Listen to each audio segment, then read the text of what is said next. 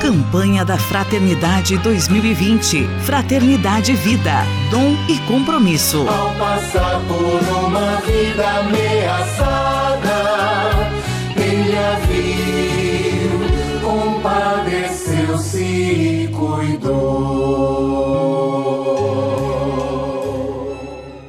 Paz e bem a você que acompanha a série de entrevistas sobre a campanha da Fraternidade 2020, Fraternidade Vida, Dom e Compromisso. Hoje nós vamos conversar com a Carla Maria, ela que é jornalista, é autora dos livros Mulheres Extraordinárias, Irmã Dulce, a Santa Brasileira que fez dos pobres sua vida e O Peso do Jumbo, todos eles pela editora Paulus. E hoje nós vamos falar sobre a Irmã Dulce, que ilustra o cartaz da campanha da fraternidade e também é exemplo de solidariedade e de compaixão. Carla, seja muito bem-vinda à nossa série de entrevistas. Olá, Érica. É uma alegria muito grande estar aqui com vocês, falando dessa mulher que é de fato um exemplo de cidadania e de prática de amor. Obrigada pelo convite. Carla, como que foi o processo de escrita do livro Irmã Dulce, a santa brasileira que fez dos pobres sua vida? Então, eu recebi o convite da Paulus para escrever sobre Irmã Dulce em agosto desse ano, e aí eu tive um, assim, que retomar as pesquisas e entrevistas que eu já tinha feito com Irmã Dulce.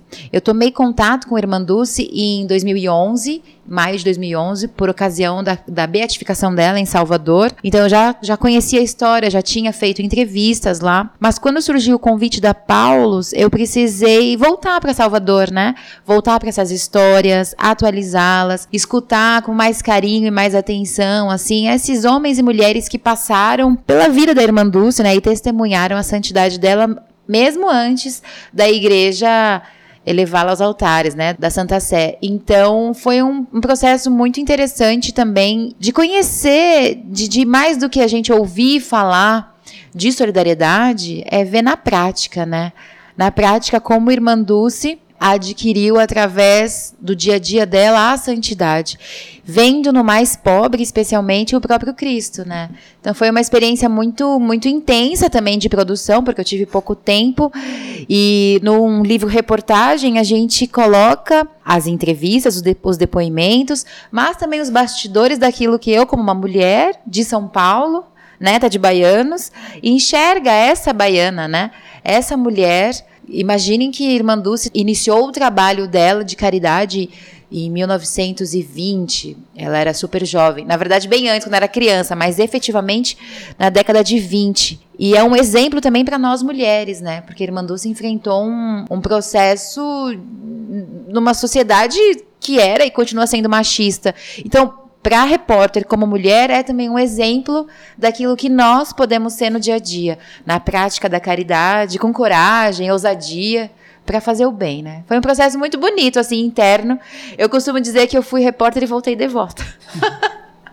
Seguidora de irmã de Santa Dulce. E dessas histórias que você acompanhou lá e que você ouviu e registrou, teve alguma que te impressionou mais? Então, uma das histórias que mais me chamaram a atenção e que, que tocaram realmente assim minha consciência e meu coração foi a história do Cícero Jesus. A história dele exemplifica a história de tantos jovens que foram acolhidos da rua pela irmã Dulce. O Cícero ele tinha três anos quando ele foi abandonado pela família dele por diversos motivos, né?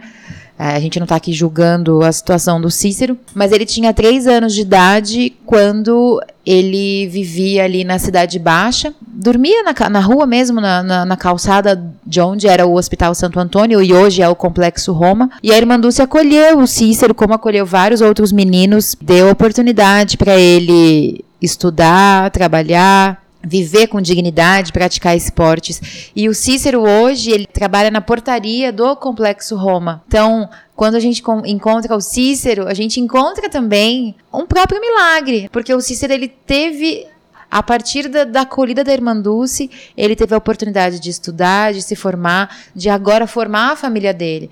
Ele me falava: quando a minha mãe, ele chama a irmã Dulce de mãe, quando a minha mãe me tirou da rua, ela me tirou da morte, ela me tirou das drogas, ela me tirou de tantos caminhos que eu poderia ter seguido. E ele é um caso. O Cícero faz parte de um grupo que são os filhos da irmã Dulce, e eles se reúnem mensalmente para compartilhar, de fato, essa saudade e para serem também testemunhas dessa mulher, da santidade da irmã Dulce. A gente costuma dizer, e até o, o diretor do museu, que é o responsável, o seu Oswaldo Gouveia, que é o responsável pela documentação do processo de beatificação e canonização dela, você pode dizer, ah, não, mas a gente não precisa mais ouvir relatos de milagres. Aí ele falou assim, não, precisa sim, porque a gente precisa cada vez mais fazer com que as pessoas conheçam a história dela, que não se reduza aos milagres de Cláudia e José Maurício, que são os miraculados, mas são tantos outros milagres como a vida do Cícero, ou a vida da Marlene, que era uma moça que vivia em situação de dependência química, se prostituía para poder se alimentar. E Irmã Dulce a acolheu também. A, a Marlene não ficava no abrigo que era voltado só para meninos, porque a Irmã Dulce não tinha como colocar meninos e meninas no mesmo espaço, ela só tinha um espaço. Esse albergue hoje se tornou, um, onde o Cícero viveu, se tornou um centro educacional que fica hoje na cidade de Simões Filho, que fica na região metropolitana de Salvador. Então a Marlene, ela foi acolhida de modo muito assim. Sabe aquele jeitinho que a gente faz? Bota água no feijão? Irmã Dulce fazia muito isso, né? Então ela sempre acolhia as pessoas do modo que podia. Ela nunca dizia não a quem chegava até ela. Nunca. E ela sempre encaixava mais um, porque ela dizia: essa aqui é a última porta para o pobre de, de Salvador. Se eu fechar essa porta, quem é que vai abrir? Para onde eles vão?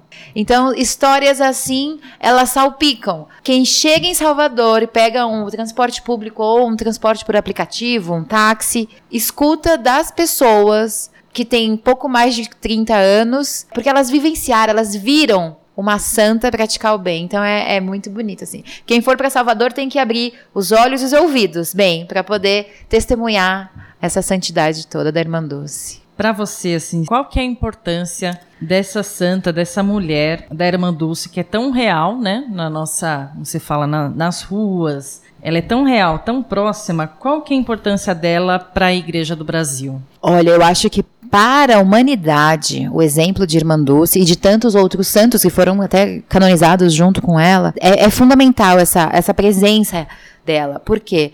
A gente vive numa sociedade muito girada é, em torno do eu. Eu preciso ter, eu preciso ser, eu preciso. E muitas vezes a gente está conjugando aí o verbo, a primeira pessoa, e esquece do coletivo, que é, na verdade, aquilo que que a gente devia ser, né? Somos um coletivo, somos uma sociedade. Então, aí, o exemplo da Irmã Dulce, nesse mundo que visa muito mais a valorização do eu, ela vem nos dizer que não somos nada sozinhos e que se a gente não olha para o próximo, a gente está fechando os olhos para o próprio Cristo. E eu costumo dizer para os mais, para aquelas pessoas que são mais egoístas também, se você não olha para o próximo, a violência, ela volta para você, né? É até estranho dizer isso, mas quando a gente conversa com públicos e eu no lançamento do livro eu tenho lidado com diferentes públicos, católicos, não católicos, cristãos, ateus, gente de diversas matizes assim religiosas, e eu costumo fazer uma reflexão, né, que você não precisa ter religião para praticar o bem. Você precisa ser humano para praticar o bem. E Irmã Dulce é esse exemplo. Vocês imaginem que Irmã Dulce ela, ela realizava, ela oferecia atendimento gratuito de saúde antes do SUS existir. Irmã Dulce, ela criou esse sistema de banco de leite materno que a gente tem hoje em dia, que uma mãe ajuda a outra quando, quando a mãe não consegue amamentar seus filhos. Aquela que possui leite armazena o leite e entrega num posto municipal para que outras mães tenham. Irmã Dulce fazia isso sem imaginar que era uma política pública. Ela fazia porque ela sabia que lá na favela dos Alagados, onde ela atendeu o pessoal, existiam mães saudáveis que podiam amamentar filhos. E no hospital Santo Antônio, que ela atendia as mulheres com tuberculose, por exemplo, aquelas mães não podiam amamentar. Então, o que, que ela fazia? Ela falava, vamos fazer esse intercâmbio. Então, é na sensibilidade, na simplicidade que Irmã Dulce para fazer o bem, a partir da realidade, pisando na realidade do povo. E eu acho que para nós, seja você dentro da igreja, de fora da igreja, de onde você estiver, o exemplo de Irmã Dulce é fundamental para que a gente pratique o bem e fundamental, especialmente para aqueles e aquelas que estão em cargos públicos, sabe? Porque Irmã Dulce, ela pro promovia essa política pública e ela também constrangia as autoridades do tempo, da, daquele, da, da, década de 20 à década de 70. Ela faleceu em 1996, aos 77 anos. Irmã Dulce, ao praticar o bem, ela constrangia os políticos que não faziam aquilo que ela tinha que fazer. Ela não falava, ela agia. E muitas vezes a gente vê discursos e mais discursos e falta de prática. Então eu acho que nesse momento político tão, tão estranho que a gente atravessa, o exemplo de Irmã Dulce, a prática do amor, da solidariedade, do compromisso com o próximo, é um caminho a ser seguido, sabe? É uma luzinha assim no fim do túnel. Vamos seguir Dulce. Políticos, ó, a gente tá em fase assim, né, de campanha eleitoral, né? preparatória. É importante a gente observar o exemplo de cidadania da Irmã Dulce. E a parábola do samaritano, que é aí o coração também da campanha da fraternidade desse ano, como que ela é um exemplo desse desse olhar samaritano e todos nós também, né, precisamos exercitar. Eu acho que justamente por isso, por tamanha doação, né? É, quem caminha hoje pela Cidade Baixa, em Salvador, e até pelas ruas do nosso país, né, não precisa ir muito longe, a gente percebe o quão a pobreza ela é presente ainda no nosso dia a dia. Na década de 20, o Brasil era muito, muito mais pobre do que é hoje. Se a gente tem pouco saneamento básico hoje, imagine naquela época. Então, a Irmã Dulce, ela acordava às 5 horas da manhã, ela saía pedindo, em toda ali na Cidade Baixa, pelo comércio, pedindo doações, dinheiro, comida, o que, o que as pessoas tinham para oferecer. Para os pobres, ela não tinha o que ofertar, ela só tinha a vida dela ofertar, o que é muita coisa, né? Mas ela não tinha como alimentar as pessoas, porque é isso, a gente reza, a gente pede bênção, agradece, mas com fome é difícil você rezar. E a Irmã Dulce sabia disso. E a Irmã Dulce sabia que, as, que aquelas pessoas, aqueles pobres, elas tinham fome de, de alimento, fome de dignidade, fome de tratamento de saúde. E a Irmã Dulce, ela ia atrás disso. Quando eu entrevisto religiosas que conviveram com Irmã Dulce, elas me dizem que Irmã Dulce ela ia dormir por volta das 11 horas da noite, sempre rezando. Ela acordava de manhã pedindo alimento físico para as pessoas e ia dormir só depois de rezar o terço dela, fazer as orações, que era o alimento para a alma dela. Então, a Irmã Dulce, ela tinha essa consciência de que não é possível você só rezar. É importante você rezar, mas é importante você agir. E como uma boa samaritana, a irmã Dulce agia. Ela doava sua vida para as pessoas. Ela dizia que se a gente vira as costas para o pobre, a gente está virando as costas para Cristo. Irmã Dulce visitava os presídios também. Nos presídios, Irmã Dulce encontrava o próprio Cristo. E esse é um exemplo muito forte hoje em dia, porque quantos de nós não desejamos que os presos todos morram, que os presos todos sejam, sabe, ignorados pela sociedade, quando na verdade o preso, por inúmeras possibilidades, circunstâncias da vida, foi para ali, mas ele é um filho de Deus também e ele merece a misericórdia. Dulce sabia disso e a presença dela no cárcere, antes mesmo da pastoral carcerária existir, né, mais uma vez sendo à frente do seu tempo, é um exemplo que a gente não pode sair julgando as pessoas sem fazer a prática da escuta, da presença. E eu não sou apoliana, sabe? Eu não tô aqui para dizer que todos os presos são bonzinhos, não, não é isso. Até no meu, no meu outro livro eu tenho um trabalho mais pormenorizado sobre isso, sobre a justiça e o julgamento, quem sou eu para julgar?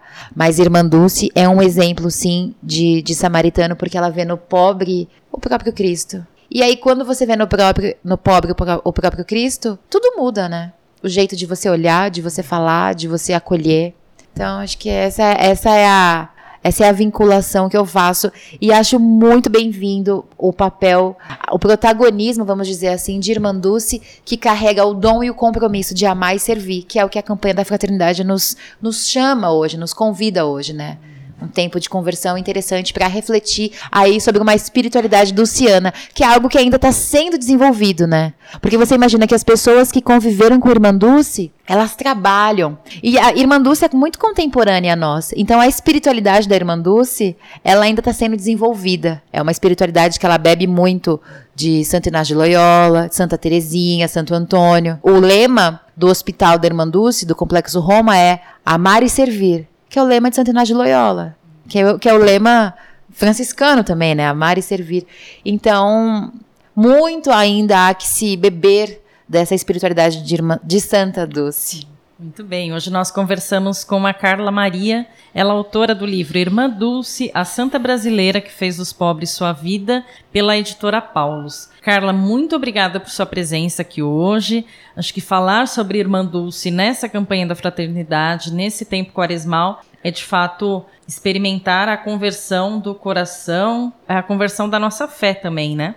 Muito obrigada por sua presença, um grande abraço, paz e bem. Eu agradeço a oportunidade de conversar com todos vocês e reforço o convite para que vocês conheçam mais e mais a história dessa santa que nasceu em Salvador, né? A santa baiana. Ela já era considerada santa na Bahia, só que o Brasil ainda tá, tem muito a descobrir sobre essa mulher. Fica o convite.